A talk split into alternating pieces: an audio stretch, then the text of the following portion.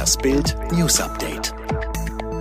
Proteste wegen Tod eines Schwarzen in den USA weiten sich aus. Der Tod von George Floyd durch einen Polizeieinsatz in der US-Stadt Minneapolis hat wütend und gewaltsame Proteste im ganzen Land ausgelöst. Neben Minneapolis demonstrieren auch tausende Menschen in Städten wie New York, Los Angeles, Dallas und Washington DC. In Atlanta attackierten Demonstranten das Hauptquartier von CNN. In Detroit starb ein 19-Jähriger, nachdem aus einem fahrenden SUV Schüsse in die Menge abgegeben wurden.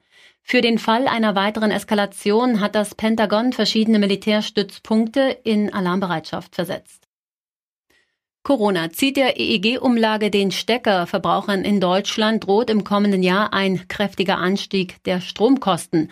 Laut einer Prognose der Politikberatung Agora Energiewende könnte die EEG-Umlage im kommenden Jahr einen Rekordwert von 8,6 Cent pro Kilowattstunde erreichen. Berechnungen des Vergleichsportals Verivox zufolge würden die Stromkosten für Verbraucher dadurch um rund 7 Prozent ansteigen. Rentner kracht mit Auto in Arztpraxis. Spektakulärer Unfall an der HNO-Praxis Ottmarschen in der Hamburger Weidstraße. Hier krachte am Samstagvormittag ein 83-jähriger Rentner mit seinem Wagen in den Eingangs- und Treppenbereich der Praxis. Bei dem Crash wurde der Mann in seinem Toyota Yaris eingeklemmt. Er konnte sich nicht selbst aus dem Unfallwagen befreien. Ein Ersthelfer, der dem Rentner zu Hilfe eilte, verletzte sich leicht. Weitere Verletzte gab es aber nicht. Vater und Sohn sterben bei Motorradunfall. Ein furchtbares Unglück wird für eine Familie aus Bayern zur Tragödie. Im Landkreis Regensburg kamen Vater und Sohn am Samstag bei einem Motorradunfall ums Leben.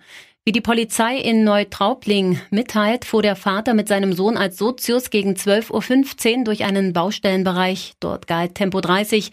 Doch nach ersten Erkenntnissen war der Motorradfahrer zu schnell unterwegs. Laut Polizei gaben Zeugen an, Vater und Sohn hätten auf der Maschine mehrere Fahrzeuge überholt. Dann die Katastrophe. In einer scharfen Rechtskurve hat er vermutlich die Kontrolle über das Motorrad verloren, geriet auf die Gegenfahrbahn und prallte frontal in einen entgegenkommenden Kleintransporter, sagte ein Polizeisprecher. Yogi schwärmt von Geisterbundesliga. Joachim Löw ist angetan vom bisherigen Verlauf der Geisterbundesliga. In einem Interview auf der Homepage des Deutschen Fußballbundes sagt er, es ist eine andere Art Fußball und vom Zuschauen natürlich auch. Man muss sich auch ein bisschen dran gewöhnen. Fußball ohne Emotionen auf den Rängen und von den Fans. Dann schwärmt Löw. Auf der anderen Seite bin ich positiv überrascht über die hohe Motivation, die die Spieler und Mannschaften an den Tag legen, über die Einstellung und auch über die Art und Weise, wie gespielt wird.